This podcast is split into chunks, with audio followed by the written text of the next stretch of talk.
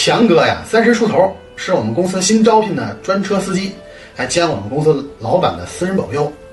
他呀，其貌不扬，但是身体还特健壮，就是脸上有一道刀疤，看上去人有点凶。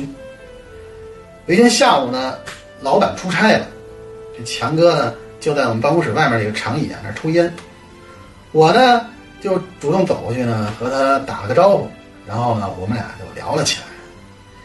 聊着聊着呢，我们就熟了。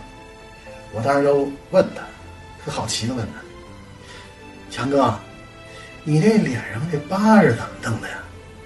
是在老家干仗整的吗？”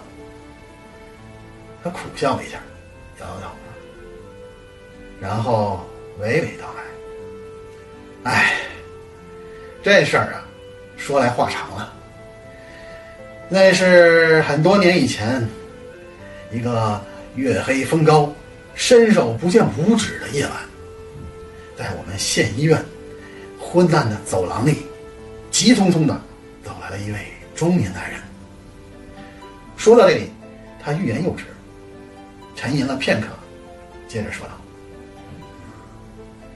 当他走到走廊尽头，刚一拐弯的时候，病房深处传来一阵阵女人的惨叫声。”和呻吟声，听到这里，我有一种毛骨悚然的感觉，就问他：“强哥，呃，是不是遇到什么不测了？你你你还好吧？”没想到强哥不屑的说：“那不是我，那是我爸。”哦，我连忙接着又问：“哦哦哦，是叔叔啊，是叔，那叔叔他还好吧？”强哥有点不耐烦了，你听我说呀。过了一会儿啊，病房里传来一阵清脆的婴儿的啼哭声，我降生了。我恍然大悟，原来那个发出惨叫和呻吟声的女人是强哥的妈妈。但是我还是有点迷糊，我就接着好奇的问：“强哥，那你脸上这刀疤是怎么回事呢？”